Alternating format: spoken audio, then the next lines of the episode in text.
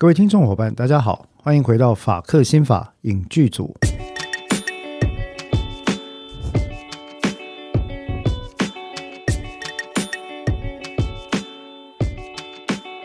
Hello，各位听众伙伴，大家好，我是志豪律师。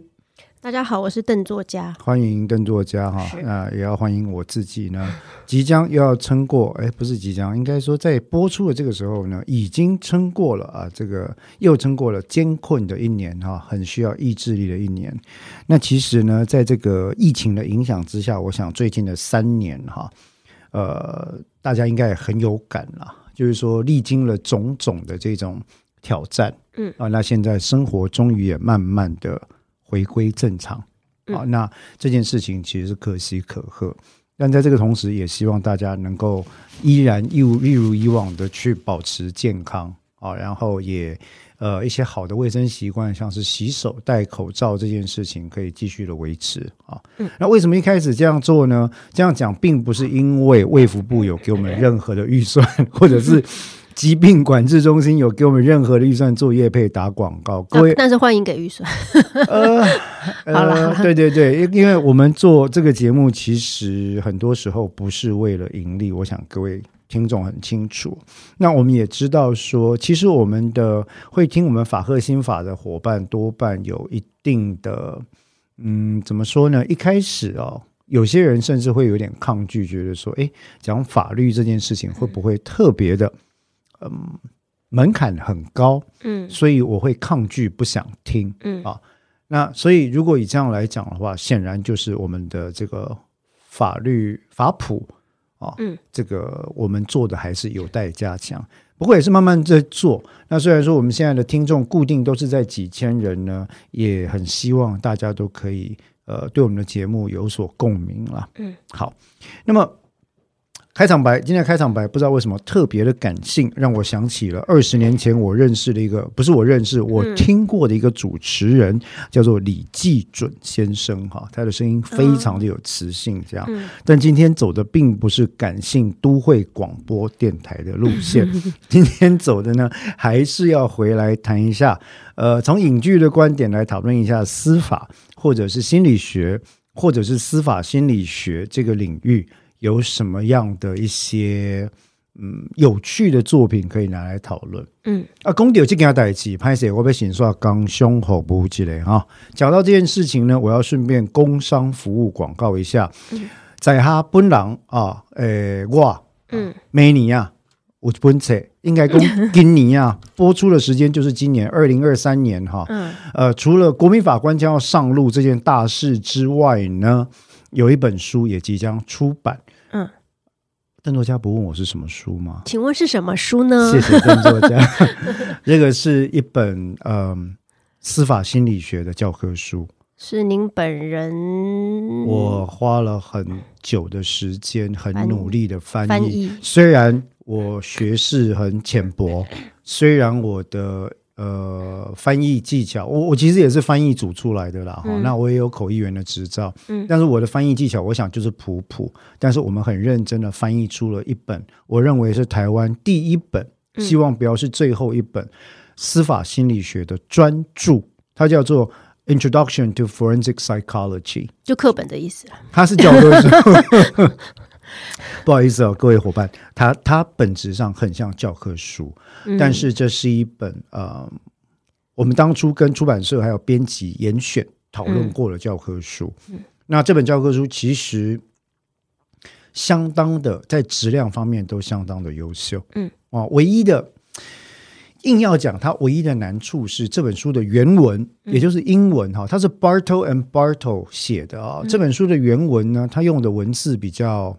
嗯，讲究或者是比较艰涩，嗯、文句比较艰涩一点，嗯、所以没那么易读。嗯、那我很诚挚的希望说，我们把它翻成了中文之后，嗯、大家会觉得稍微好读一点点啊。嗯、但是呃，也请理解，我们是受限于原著了，嗯、要不然我自己写的话，我可能会写得更加、更加、更加的白话。嗯、那总而言之呢，二零二三年，西元二零二三年呢，我翻过的。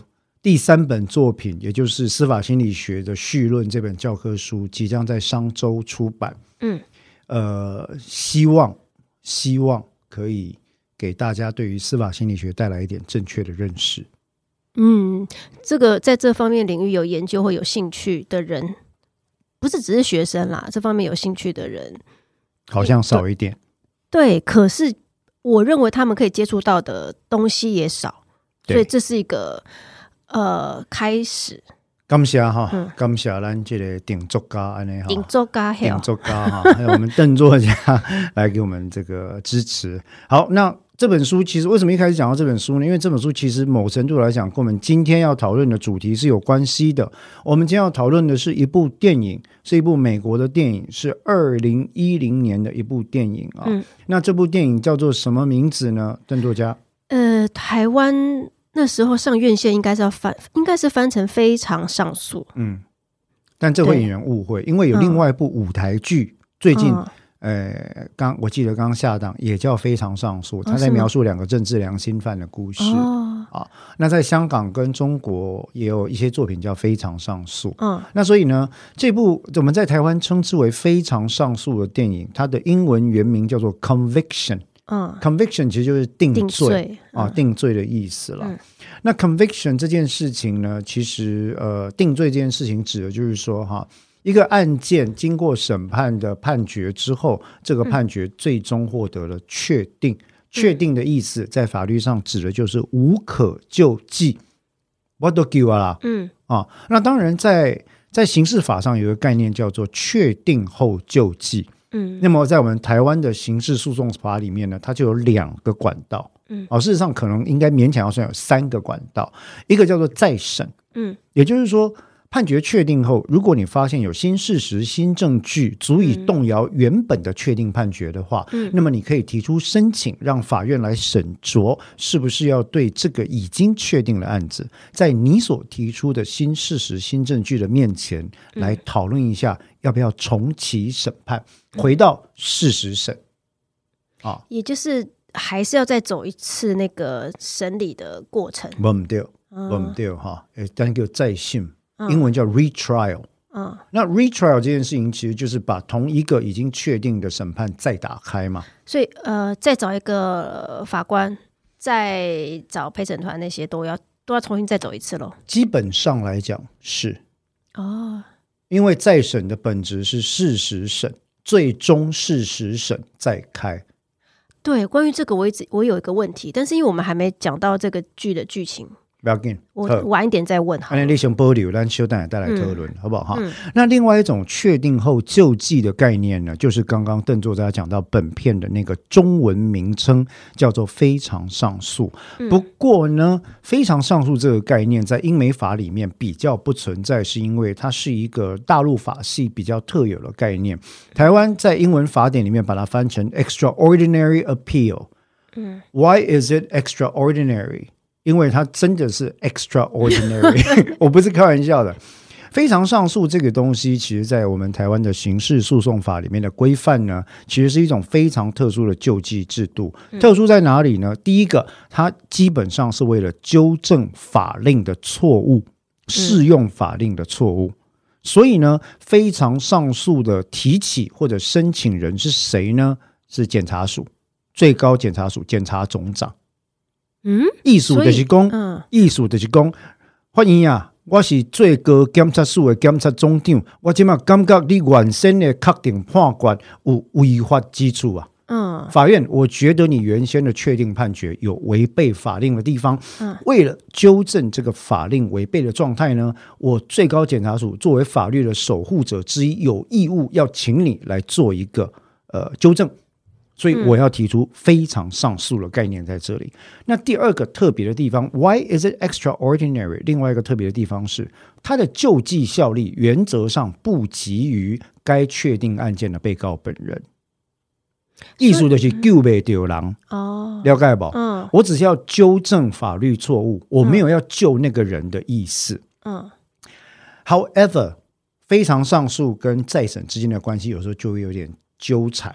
啊，例如说，我可不可以在案件里面提起了说服检察总长帮我提起非常上诉之后，一旦取得了原先适用法令，确定法令有这个呃违背法令的问题，有错的地方，把这个当做一个新证据再来申请再审呢？这就是很很有意思的法律问题了。嗯，但是啊，我们今天不是法律。刑事诉讼法法律讲座，而且那个问题也太难了啊！安迪加德伯格贡啊，所以我们就不多讨论。但是我们在提到，只是说顺便讲到非常上诉这句话，来跟大家解释一下，什么叫做确定后判决确定后的救济制度。那么这个制度在日本、在台湾、在韩国呢，其实都有啊，申请再审这件事情。那当然往前推，他就回到一个问题：案件为什么会判错？对，但作家，你要人家承认我判错、嗯、哦。你那讲的是第二个大难题。第一个问题就是讲，你案件想他判还判不对哈。那我必须要讲一句话，当然也不是说没有，不要觉得他好像我都在帮司法人员开脱，因为毕竟我是律师，不是法官、检察官。但是我理解他们的处境，是因为设想一下，各位听众，你每个月被分到八十件新的案子。八十件不是八件，是八十件哈。那大各位，好，你新婚八十件案件，新婚案八十件，嗯，一个月只有几天？一般是三十天，对不对？哦，三十、三一、二九、二八那个不管了哈。三十天平均来算，分给你八十个案子，你原本积案可能就有一百件，搞不好两百件。我以前有个认识的朋友，他从检察官退下来的时候，积了将近。超过两百六十件，那你说他不认真吗？嗯，很可能正好相反，他在每一个案子太认真，嗯，所以积案。呵，假设今天各位听众朋友来当法官、检察官，各个立化人工，哎呀，我现在手上积案已经有一百件了，这个月新分六十件，我这个月要想办法结到四十件，要不然就会被注目。啊。我们的法院跟检察署是有一个制度叫管考，嗯，管考就管理考核嘛，对不对？管考管考管考的重点是什么呢？就是哎，邓作家、邓检察官、邓 Pro，你这个位给规件案件你嘛讲话听看嘛。嗯啊，如果说那个你跟你的主任啊，或你跟你的乡约啊，你跟你的检察长叫你去办公室罚站的时候，为了拍摄也不会罚站了，我们都很尊重我们检察官。叫去的时候，他就会微微的问你说：“哎啊，这个月新分八十件，大家都分八十。”邓 Pro，你只结了十件，是不是有什么状况？哦，就会就来关切了嘛。嗯，所以压力很大。嗯，时间跟资源的压力都很大。所以很多时候，我们为什么讲这一大串？我们要回答的第一个问题是：案件是怎么判错的？嗯，案件是怎么判错的？当人的认知功能跟认知资源、时间、注意力、执行功能。调查证据的时间、空间、手段都太少的时候，他就很可能会出问题。这第一个因素。嗯。第二个因素，案件是怎么判错的？各位看多电视剧都会以为 廉政英雄了，没有没有，拍谁？连插英雄。你现在插也来不及。会空出来，拍谁啊？廉政英雄也很有名的一部电视剧嘛，大家会看到检察官。会穿着一个很帅的西装，不好意思，我没看过。呃，其实我看过，呃，穿着一个很帅的西装，嗯，嘎起条内裤带，嗯，然后带着枪或冲锋枪，骑在越野机车上，然后跳下来翻滚，跟恶人搏斗，把恶人绳之以法。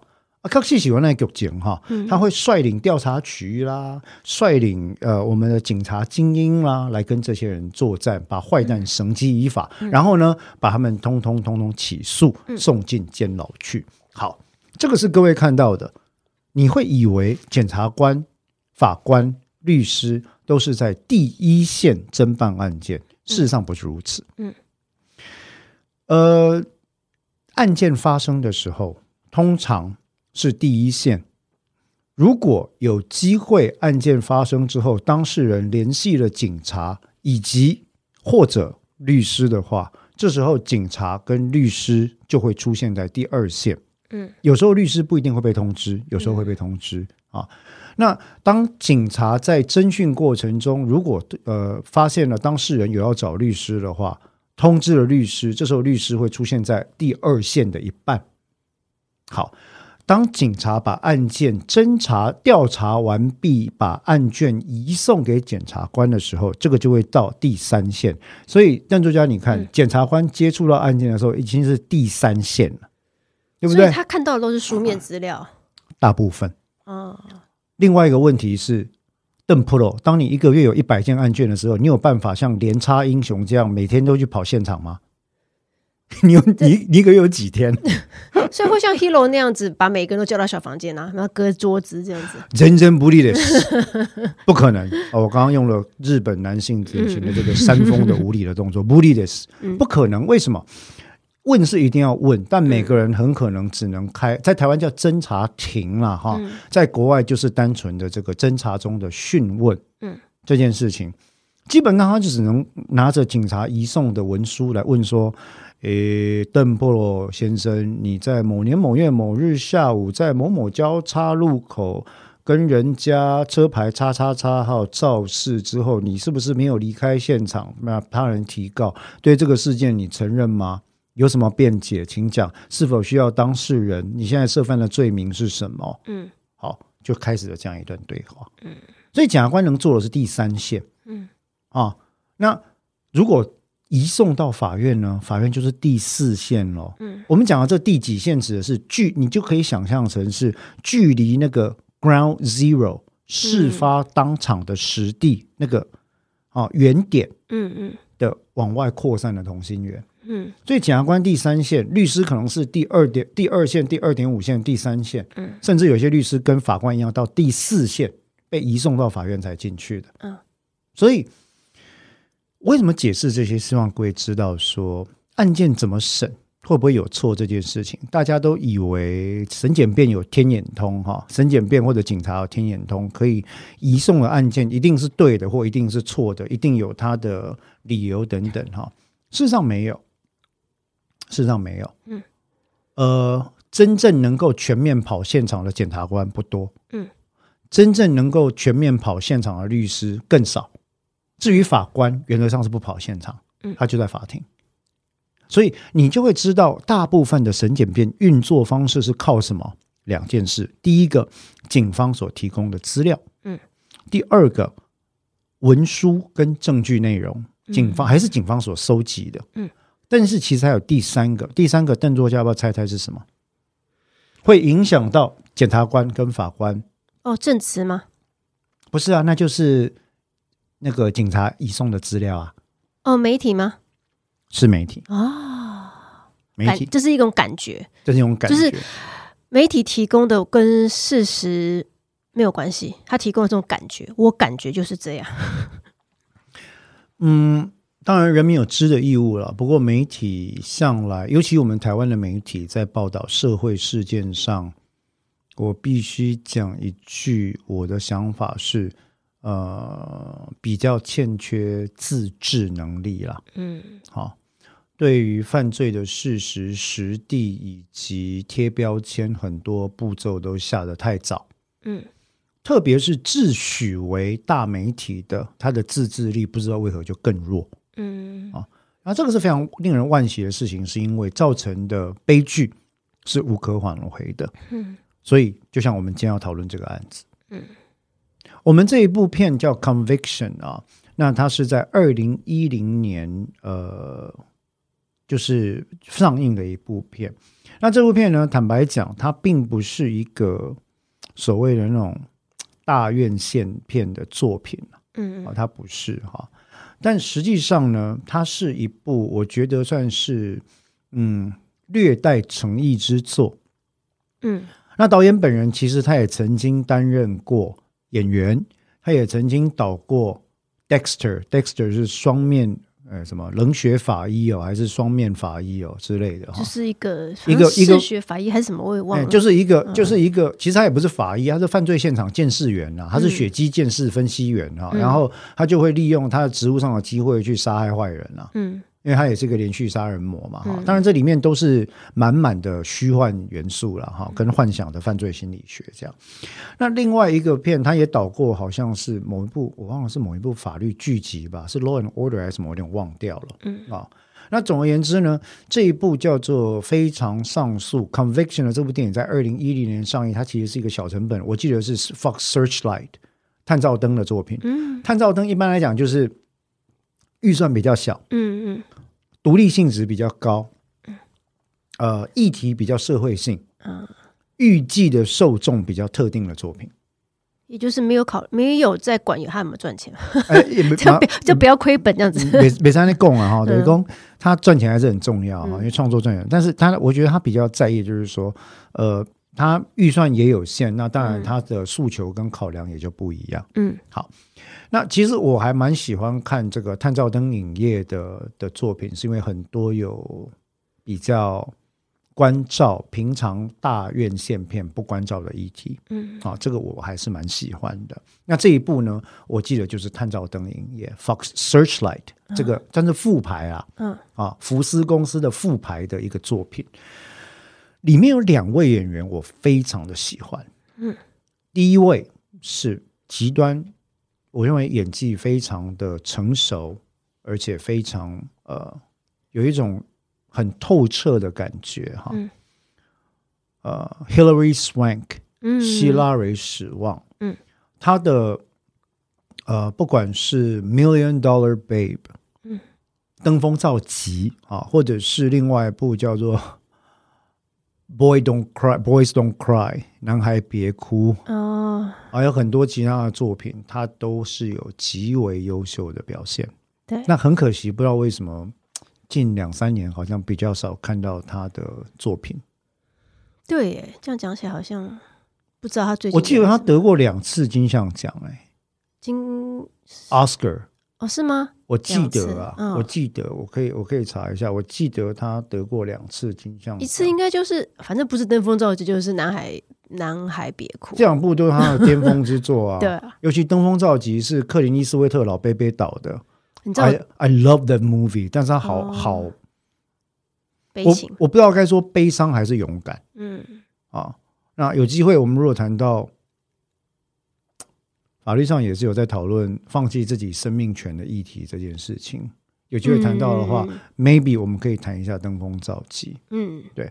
那无论如何呢，希拉蕊史旺是我非常非常喜爱的一位艺术工作者，他非常非常的优秀啊。嗯，那他其实是童星，然后曾经两度拿到奥斯卡最佳女主角奖。我现在确定，因为我看着记录，然后。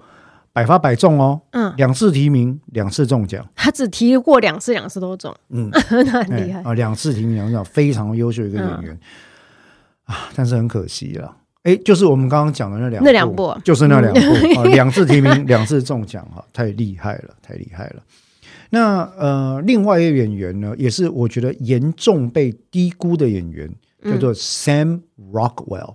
啊，山姆·洛克威尔哈，那山姆·洛克威尔呢？其实大家最近记得的，搞不好是近十年前他在那个《钢铁人》里面演反派的那个。哦，记得吗？那个 Hammer 的 Hammer 的执行长，对，哎，而且那个他是第二集吧，《钢铁人》第二集对不对？对，嗯嗯，对，就是他哈，嗯。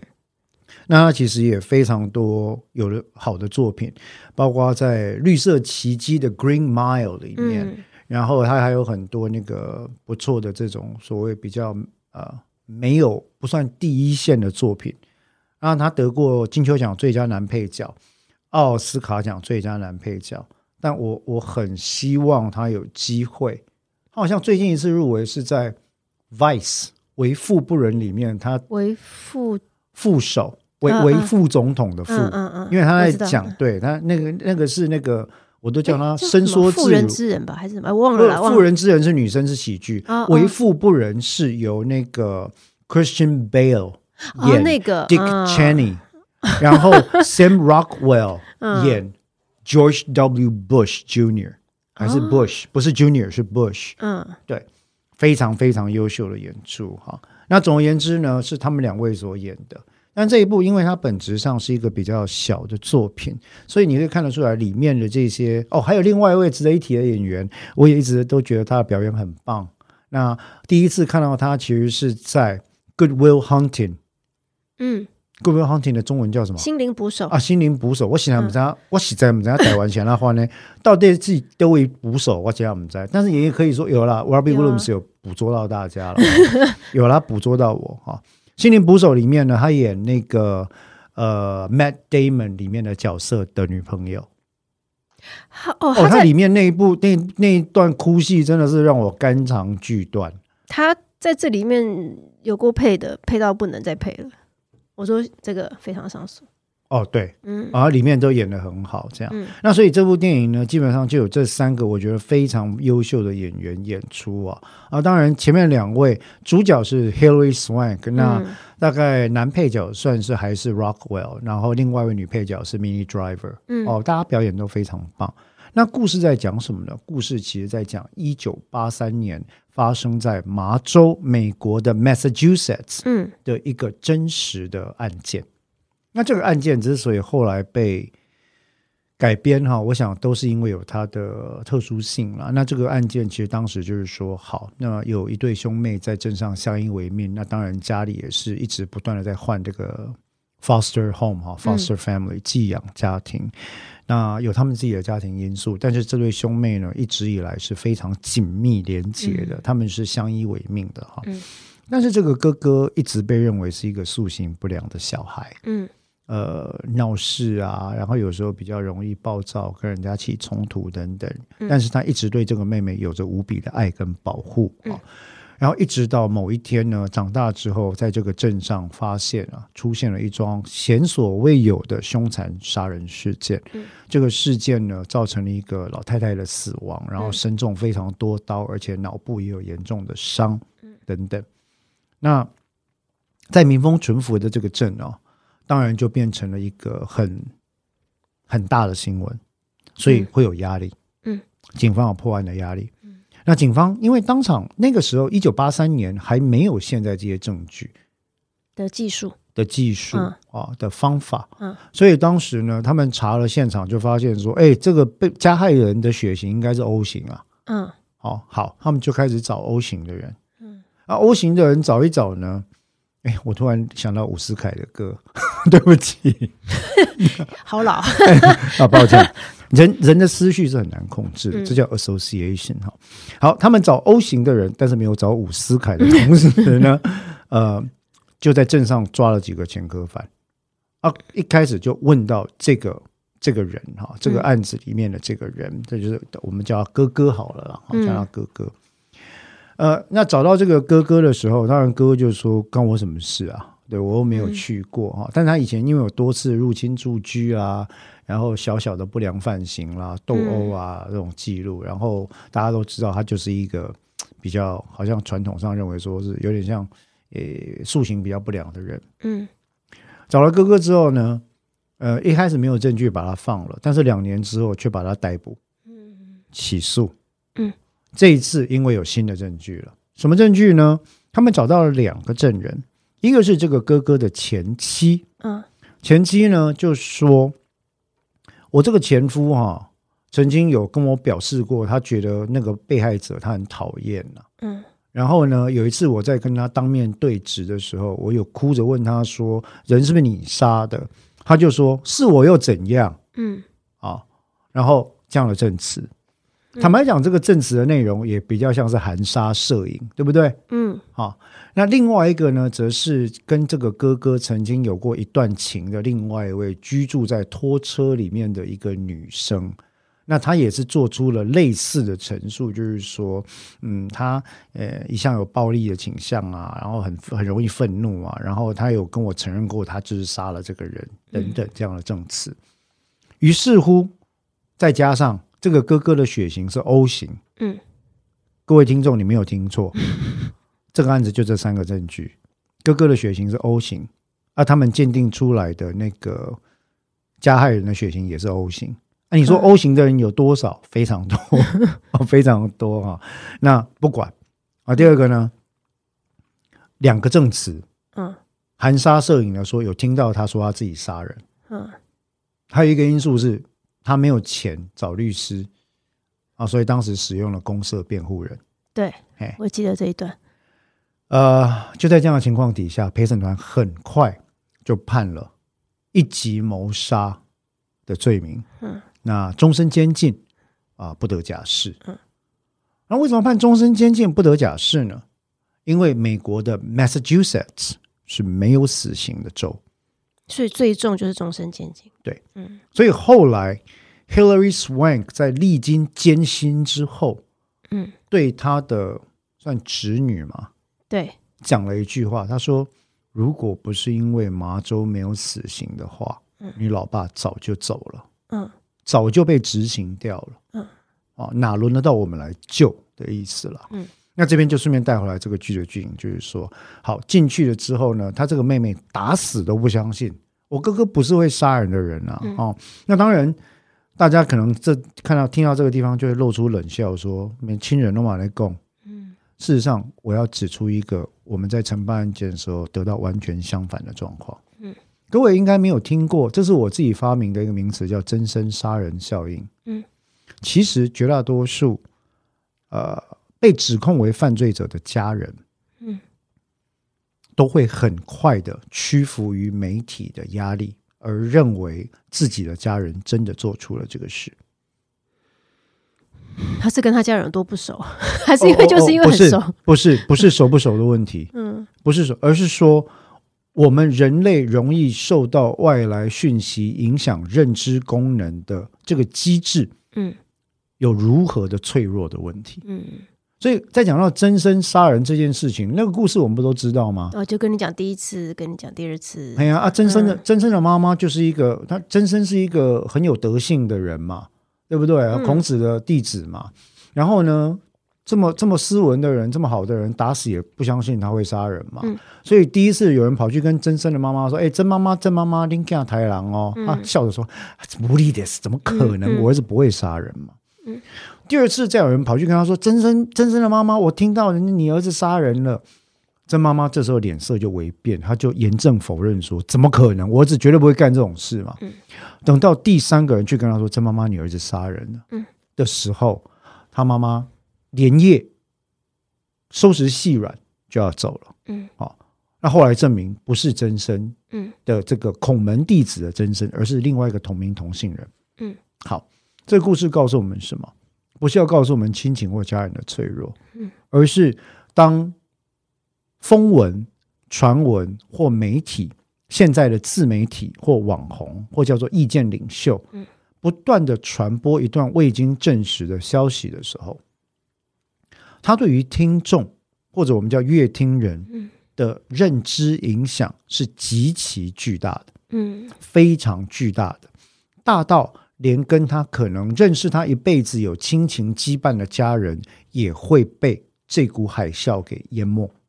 所以在电影里面，这个妹妹每一次听到有人问她说：“因为已经历经太多年了，就说那你有没有想过，有可能真的是你哥哥？”她每次一听到，她就翻脸，就算是好朋友，她也翻脸。对，所以我说这叫做过犹不及嘛。嗯，他为了对抗这一股群众认知的力量，他就必须把自己推到光谱的另一端。不断的说服自己，没有，没有，真的没有，就不是他。我相信一定不是他。嗯，但是他的朋友在里面讲的是对的啊。What if 真的是他？你有没有想过这件事？嗯，因为他妹妹也不在场啊。嗯，他怎么知道是他？我不知道。嗯，他不知道嘛。啊，所以这部戏就这样演。那当然，他一路往下，因为这是一部冤狱平反片嘛，所以中间呢，就是开始演说啊，他哥哥坐牢，然后。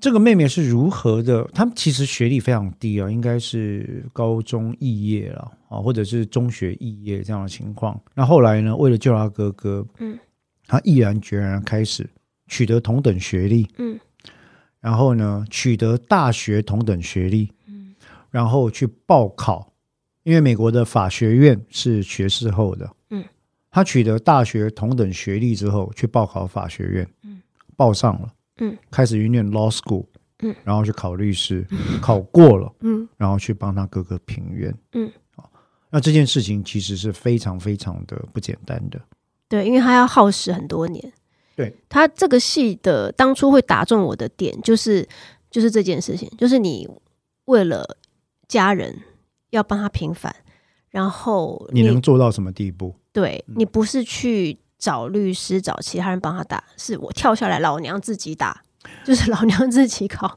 对，那所以说这位女主角其实叫 Betty Ann Waters 啊、嗯哦，叫做华特斯小姐哈、哦。嗯。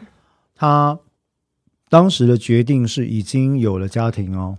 对，有小孩了。他自己有两个孩子啊、嗯，然后也跟先生结婚了。然后他决定他要去考 law school 的时候，当然呃，对家人来讲就要忍受失去了太太跟母亲的这个角色嘛，某程度是这样子。嗯、但他毅然决然投入，考上了，然后开始联系。他需要帮助，他需要谁的帮助呢？他需要呃，那个时候位在我记得应该是纽约吧，嗯的。The Innocence Project，无辜者联盟计划。呃，应该说，在美国就直接叫做清白计划。啊，清白计划。哎，它跟台湾的这个冤狱平反协会是很类似的哈、嗯。然后，这个 Innocence Project 其实它的创始者呢，来自于 Mr. Barry Scheck 这个律师跟 Mr. Newfield，他们两个是都是律师，是。呃，卡多索大学的卡多索法学院的那个同学，嗯，那他们两个之所以出名，是因为他们首先在 O.J. Simpson 辛普森案的世纪审判里面，去使用或者是引进了 DNA 证据的概念，他们做了非常有力的一个协助的抗辩，嗯，然后后来他们两个就觉得说，要把这些概念呢，呃，放到冤狱平反或者是使人重获清白的一个一个倡议里面。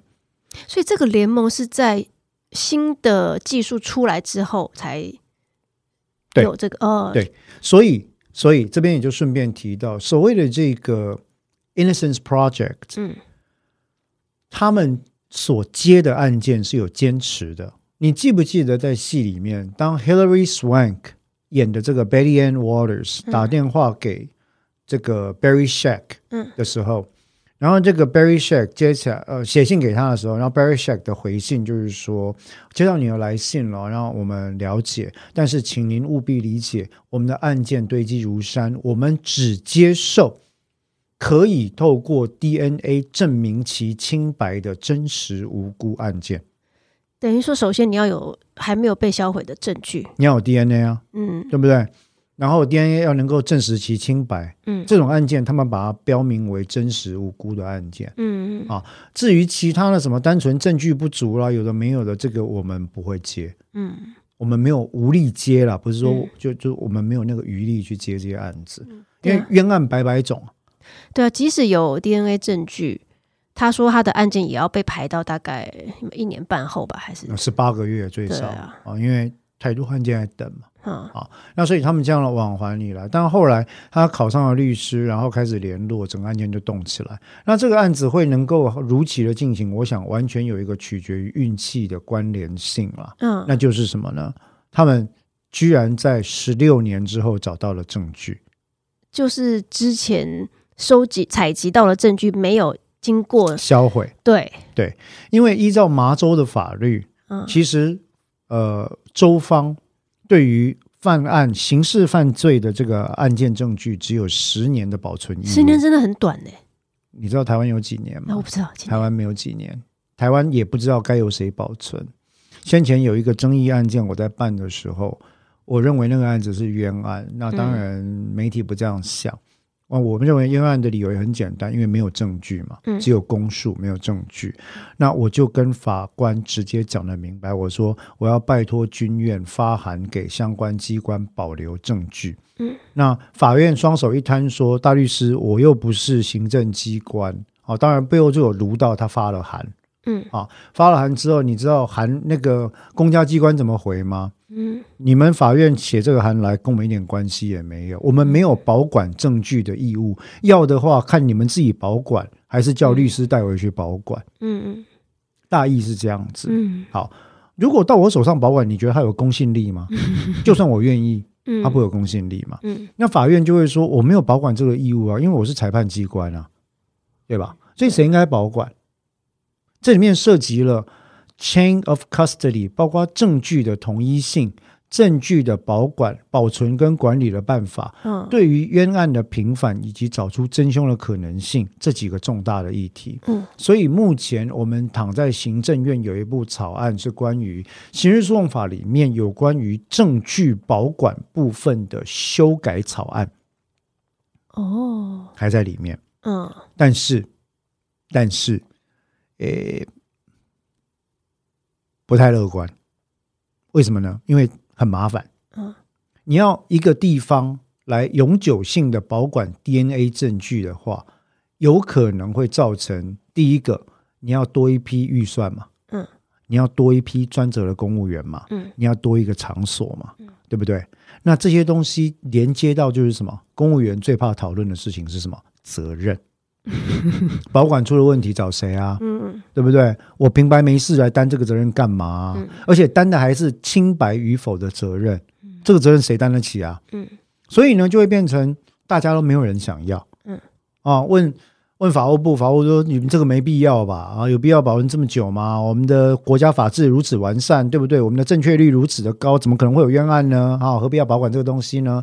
问司法院，司法院说：“哎，我们是裁判机关，我们不是行政机关，又不是法务机关，也不是法医研究所，为什么要做这个事情呢？”嗯、问法医研究所，法医说：“我们没有人，没有钱，没有预算，没有空间，没有地点，我们不可能做这个事，我们已经很可怜了。嗯、法医司法也没有这样的规定。”嗯，好，谁做？我们在。在我们讲下面两个被遮啊，所以目前的情况，其实，在沟通上是没那么顺利了。嗯，但是确实这个事件是有必要，就是说我们国家的法制的完善，它是有必要的，只是很可惜。我记得那个电影里面有个片段，就是他在讲这个电话的时候，那个对方有跟他讲说，但是如果你取得律师执照，会让这个程序快一点，是因为律师才是可以接触到。啊，他才嗯，那怎么讲？原则上，律师才能接触证据，对。哦，哎，所以如果他去请律师会更久，是这个意思吗？对不起，我听不懂。就是说，他去请律师，他自己不用他，我我自己不考律师，我找我的律师啊，不行吗？那意义不是一样的吗？可是他他自己跑去考，他觉得说我要自己亲自去。走这些东西，我要去接触证据。我我认为这个问题在心理上是因为他有一个疗愈的过程，嗯，他不不单不放心把这件事假手他人，嗯，而且另外一个很重要问题，他没有钱。嗯，你看哈，那个时候在一九八三年的时候，这个案件要上诉二审，对不对？嗯，那个时候律师报价多少？两万五美金的头款嘛，两万五美金台币七十五万嘛，嗯嗯，也就是台币七十万左右的头款打一个刑事案件，嗯，其实在我看来是非常合理的啊，嗯，啊，但是。他跟他哥哥一商量，就发现没有钱呐，算了，嗯、用公变就好了。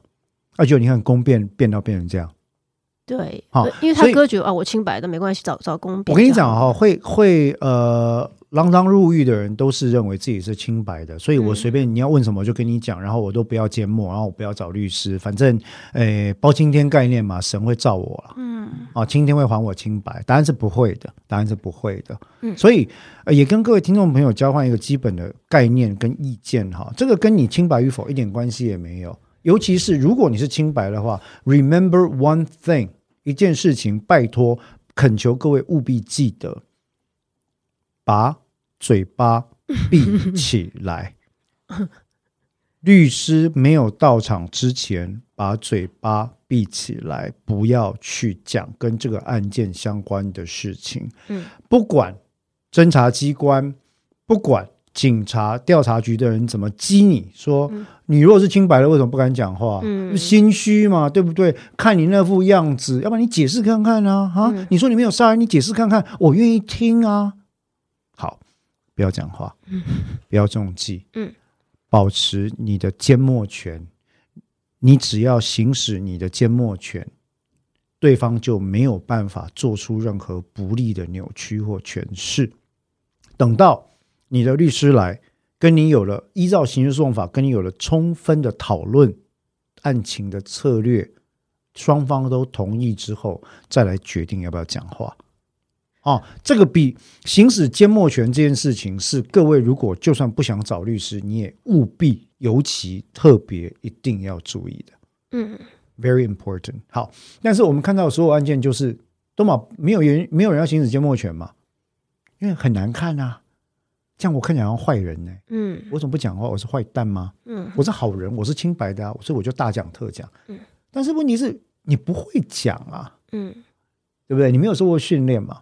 你不知道构成要件是什么吗？嗯，对不对？我们说 criminal elements，你知道什么叫犯罪构成要件吗？你知道什么叫做主观意图吗？你知道什么叫加重事由吗？你知道什么叫做法定抗辩吗？嗯，你知道最高法院对这个案子的判例是怎么样吗？你知道法律上有各式各样不同的大坑小坑等着你跳吗？你不知道吗？为什么你不知道？因为你不是律师啊。嗯，所以不要乱讲话，不要乱讲话，这很重要哈。不要乱讲话是避免冤案的第一步，是当事人自己可以帮忙的事情。好。这个案件往下去呢，反正就一直关，然后他们就把他找到 Barry Scheck，然后运气很好的，居然找到了十六年前那一箱老证据。这一点坦白对我来说，邓作家，我不知道你的感觉是什么。对我来说，哈，如果不是知道这部片是真的真的话，我会觉得这也太夸张了吧？因为理论上是不可能的。他纯粹就是运气好。如果按照剧里面这样演的话，他是他打过第一轮电话，每个人都说证据销毁。然后他是因为不放弃，不断去卢。他问了 N 轮啊，对，不断去撸，不断打电话。他现在跑到跑到那个警察局去嘛，还有还有那个政务保管的地方。对对对，他好像。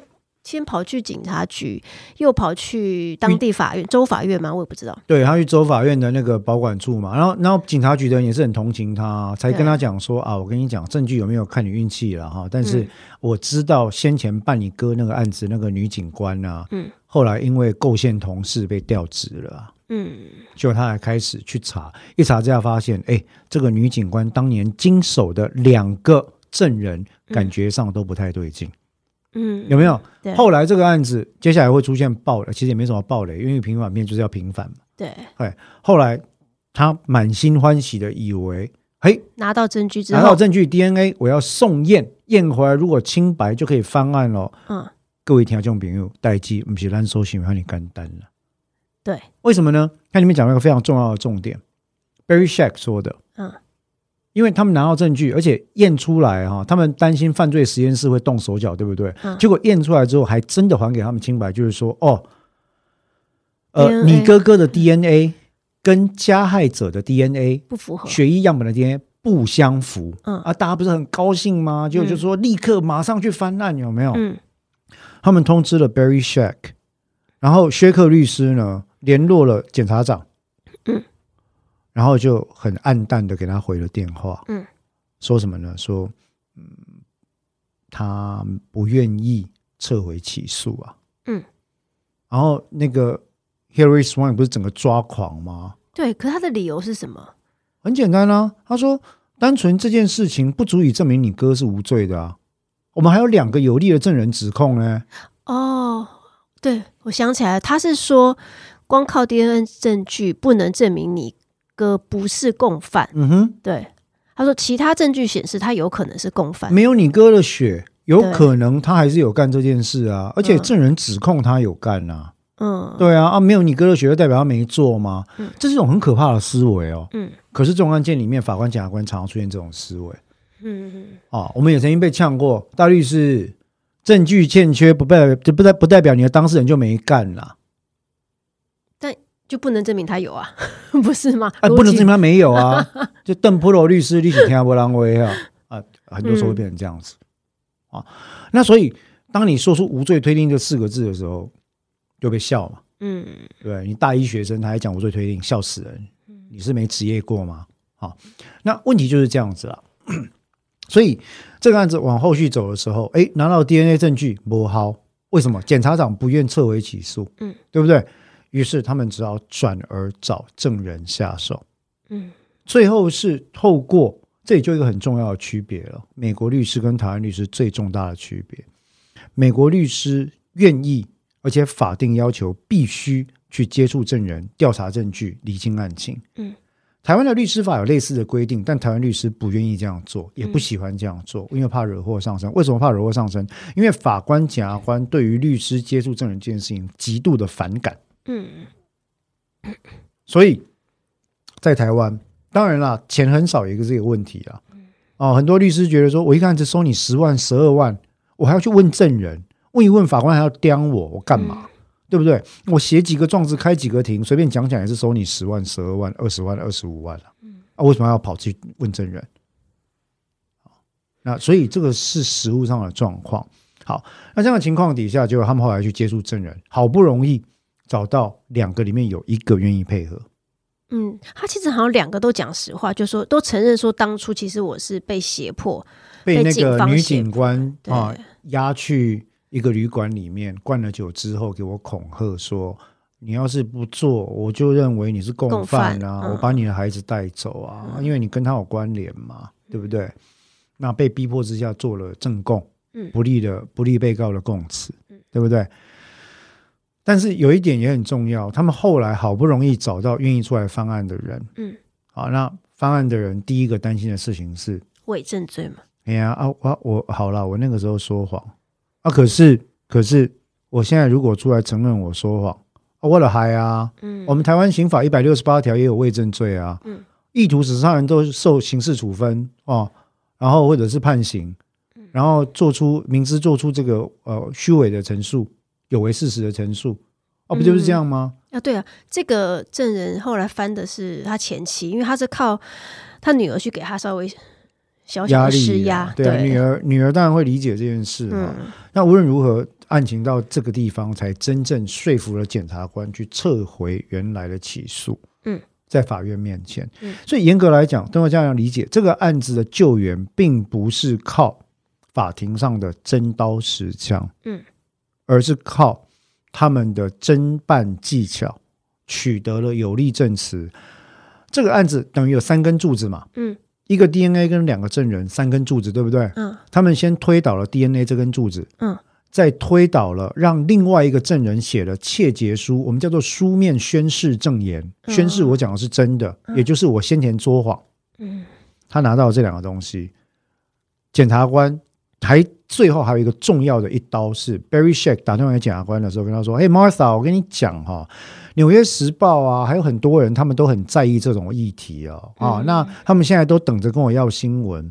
嗯，你要不要考虑一下要不要撤回起诉啊？还是让他们写你是一个怎么样的检察官？嗯嗯，好。于是那位检察官顾虑到政治影响，他就撤回，自愿撤回了起诉。嗯，让这个。呃，本案的这个男配角啊，这个 Waters 先生，Kenny Waters 先生可以离开他被关了十八年的监狱。对，这个就是我之前要问的，就是他是他没有再走一次法律程序，就像你刚刚你刚刚开场说的那个再审，他是撤回，没有没有本案没有走再审哦，就是撤回起诉。对，就是我现在撤回，什么都不用走了，就直接放人了。对，意思就是我本来是国家公诉机关嘛，嗯、对不对？那这个规定其实很简单，你法院可以审判，是因为我对他提告嘛，嗯，所以这个案子才存在嘛，嗯，我现在如果认为说当初提告的状况不对，我要撤回我当初的起诉的话，我身为检察长，我有这个处分权，对不对？嗯，我撤回起诉之后，本案既然没有起诉了，你法院就就没有了嘛，哦，对。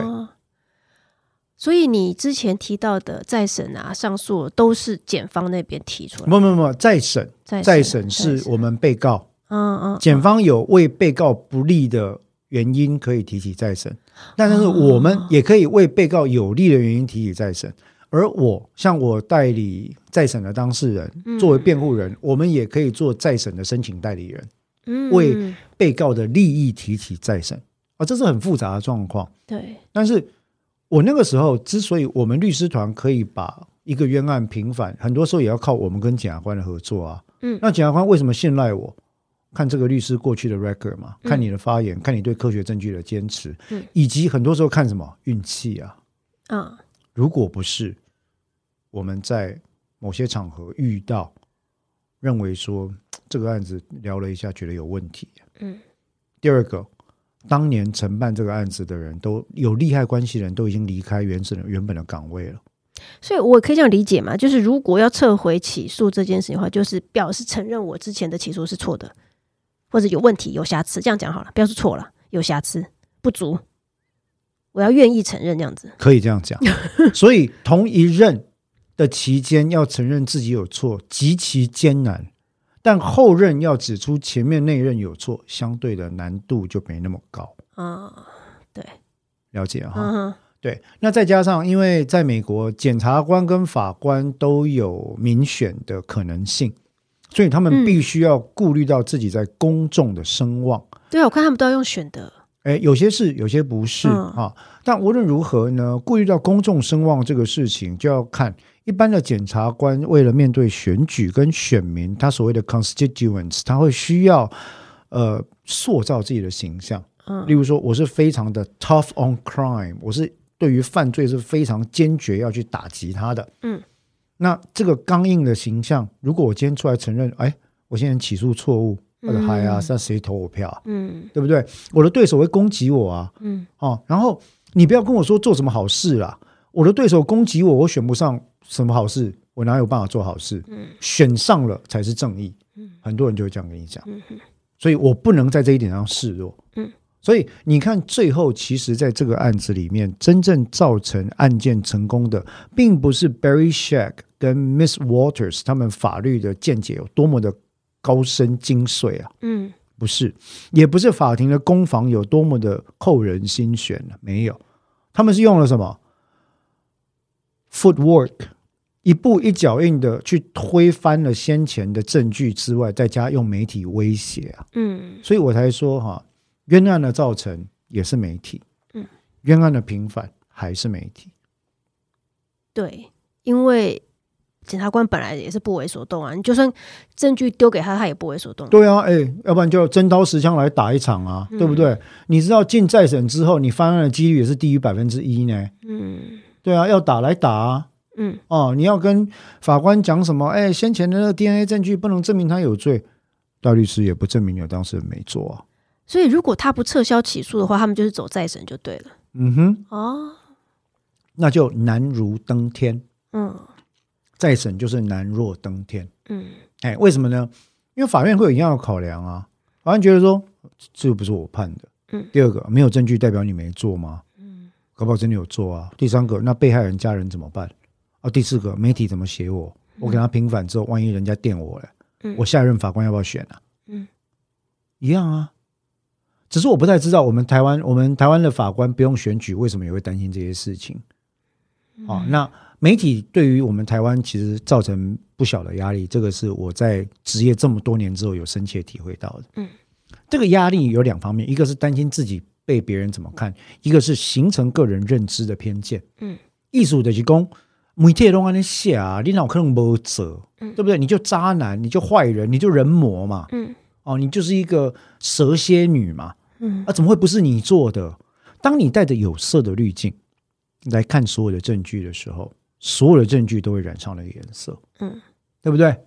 就是这样子，这就叫我们叫认知偏误嘛，在法律上叫什么？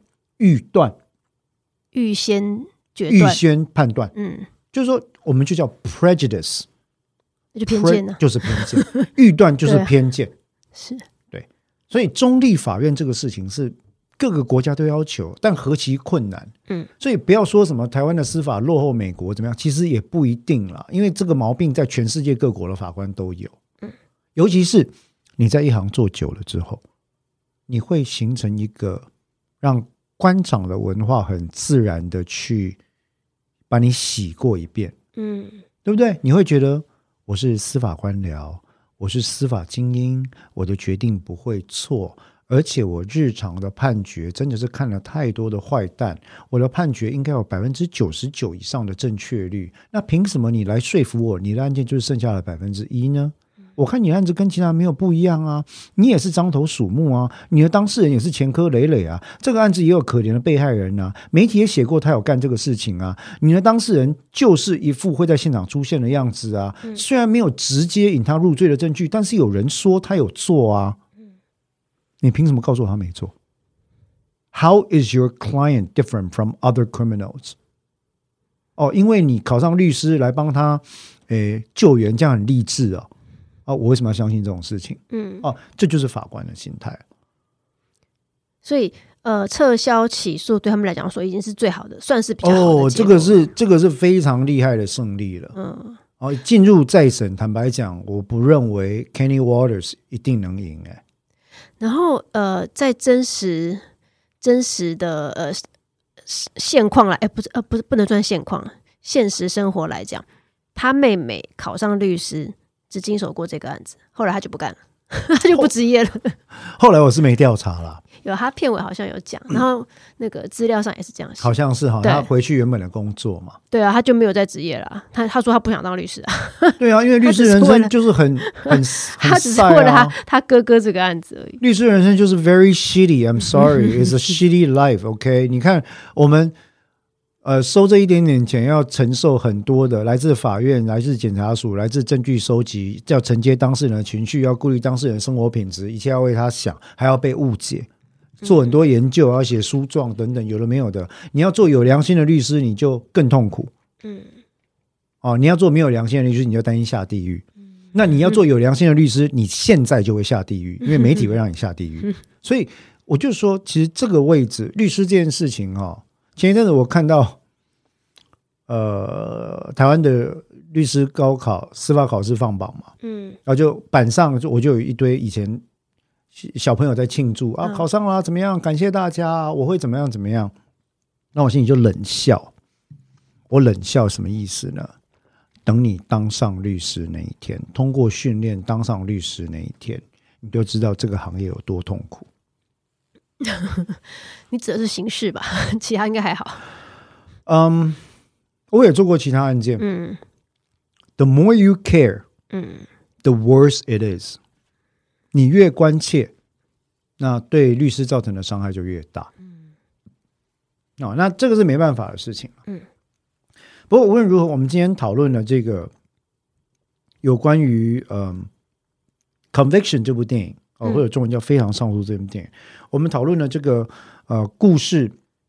背后，一九八三年发生在 Massachusetts 这个 Walters 兄妹的事件，非常非常的戏剧性的一个事件。我们讨论到了无辜计划 The Innocence Project 跟 Barry Scheck 的一个背景啊，真实无辜原则跟 DNA 救援等等。我们讨论到了证据保存的重要性，叫做 evidence preservation，嗯。跟 chain of custody 监管链这件事情，在台湾目前面对的嗯困境跟呃处境的问题。那我们也讨论了媒体在冤罪塑造跟冤案平反的角色，嗯，哦，就是一刃双一一刀双刃嘛，有有好有坏，都是媒成也媒体，败也媒体，可以这样讲。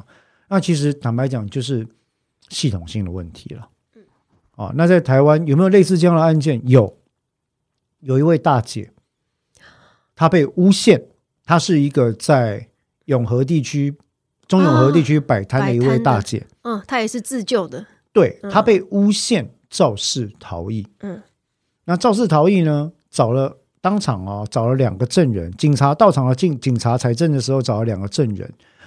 指认完都说：“哎、欸，我那个车牌号码是某某某某某这样子。”结果警察一查，查到就是他的车牌。后来就给他起诉嘛。嗯啊，这个大姐就拼命的捍卫自己的清白。她说：“第一个车是我老公的，当天我没有在骑。第二个，我在那边摆，那个时候我有不在场证明，我在摆摊啊，我在摆摊。对，我记得他好像旁边有人帮他作证，旁边出来的摊位都说他就在那边摆摊，他怎么有时间分身？对不对？警察不听。嗯。”法官也不听了，其实检察官也不听嘛，哈、嗯。那法官怎么判呢？法官原始的法官就说，证人的证述不可信了，嗯，这个时候变不可信了 啊！你这些证人跟你有往来啦，认识很久了，这是对你有利的发言，这不可信了。第二个哈，没有利害关系的人通过指认已经拼凑出你的车牌啊，啊，第三个，你老公确实有这个车，所以你有利用的机会啊，嗯，啊，你看来就是利不掉了，嗯，然后这位。张姓的大姐，她很怨这件事情，她为此去读法律系。对，我记得这个。对，为此去读空中大学法律系，我非常的敬佩她。嗯，啊，也有书面支援，在冤狱平反协会的场合也有书面支援。那我只是想讲一件事情，就是说，各位听众朋友，冤罪这个事情，它并不是离我们生活很远的。嗯，好，那有机会下一次我们来讲另外一个冤罪的。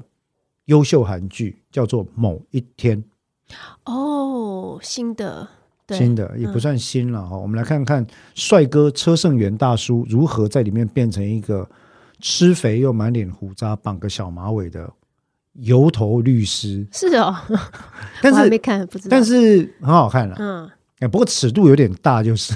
你说的尺度该不会又是韩剧那种喜欢给你？见血见什么见？呃、欸，暴力血腥镜头有一些，嗯、然后养眼镜头有一些，镜头有一些，好看了，好看了，sold 卖了哈。那所以有机会我们来讨论一下。嗯、不过，我想今天我们讨论到《非常上诉》这部这部电影哈。嗯也很有意思。那最后留一个问题，除了冤案相关的问题之外，我想留一个问题，跟各位听众朋友做一个共同的思考。嗯，在电影的最后，呃，希拉蕊史旺扮演的华特斯小姐，嗯，当妈妈在开着车，嗯，载着她两个孩子在后座，嗯、有没有哈？嗯、然后他儿子讲他，然后他他。妈妈就问了一个问题说：“哎呀，如果你们兄弟之间有一个人出了状况，另一个人愿意这样子吗？一辈子为他洗冤、平冤、奔跑？嗯，好。然后两个人当然就是两个小孩就在那边讲干话，就嘴炮嘛，哈。然后其中一个就讲，他说：‘你要耗费我的一生为了救这个笨蛋哦。’然后他妈妈呆住了，他说：‘我有耗费我的一生吗？’嗯，好，问题就是这样。嗯。”如果今天我们身边的人真的遭受到这样的指控，嗯，而且状况看起来很不利，嗯，我们愿不愿意耗费我们的一生，甚至是家庭一切的代价，只为了相救一人？嗯，这件事情我觉得是本本电影也留下来的一个问题。嗯，当然最后兄妹两个人在平冤之后再度重逢，坐在湖边。一起看着湖，回忆起小时候的种种时光，是非常的感人。嗯，但那是过度美化的。嗯嗯，在这个过程里面，呃，Walters 小姐的先生离她而去。嗯，孩子有很多机会比较没有办法有人照顾。嗯，那他也必须要离开原来的工作，投入大量的时间跟资金。好，那他的同学讲了一句很有力的话。他同学在在跟他劝阻的时候，他说：“哈，他说，Even if you're the most amazing fighter, the most brilliant lawyer in the world, there are force is greater than you, and you may not win。”嗯，就算你是再厉害的斗士，全世界最聪明的律师啊，嗯、还是有超越你之上的力量，而你不一定会赢得了。嗯，这就是刑事辩护跟冤罪平反的处境。嗯，那你要怎么自处？按那输边呢？嗯，而且输的机会很大。我们之前讲过九九点九嘛，嗯，你输的几率可能超过九成。What do you do？台湾的定罪率是九十二趴到九十五趴，日本定罪率是九九点九九趴。作为刑事辩护律师，你如何自处这件事情？啊，而且是越是重大瞩目案件，我想失败率就越高。嗯，对，那你怎么办？这个情绪劳动其实是对我们司法工作人员的另外一个议题了。嗯。好，不过呢，我们想今天讨论到《非常上诉》这部电影，大概就到这边了。那最后一小段，我想问一下邓作家，是对于这部电影作为一个艺术作品的创作，你认为如何？不好意思，这个分数我可能不会打很高。理解，对，它不会难看，也就是说有时间可以看，但是要特地去看。我是觉得，如果你很忙，还是不用。哦，你 你现在是采用你现在是采用米其林基准啊？那什么意思？米其林三星在评鉴餐厅有个基准。嗯，哦，第一种基准就是说，阿丽德哈有经过顺便到的话，可以吃吃看。第二种、就是、有人请就去看。哎，啊，第二种就是说，在附近的话可以去看。嗯，嗯第三种就是专程去看。可对啦，可是这是我个人品味啦。我觉得这部电影对我来说，就如果要用 IMDB 的评分标准，大概就七分左右啊，差不多啊，就可以看一看了。嗯、对，啊，就是说，如果各位想要消磨一下时间，看一下了解这个案子的话，可以看一看，我觉得是不错的、嗯、啊。但是有没有到非常精彩？呃，还不难看。对，不难看，比不完美的正义好。哎，我也这样觉得，是啊，不完美正义坦白讲，它的执行上我觉得有点问题。嗯，但电影很难拍啦，所以我们在这边嘴炮，也就只能够讲一下个人意见。嗯，那以上也提供给各位听众朋友参考，各位听众伙伴参考哈。那同样的，对于我们的节目，如果有什么建议、呃想法，在新的一年呢，呃有什么新的期盼，也都欢迎跟我们持续的联络。嗯、那我们会想办法来回应各位。嗯、那我们的今天的节目就到这边。好，谢谢各位，拜拜。好，谢谢，拜拜。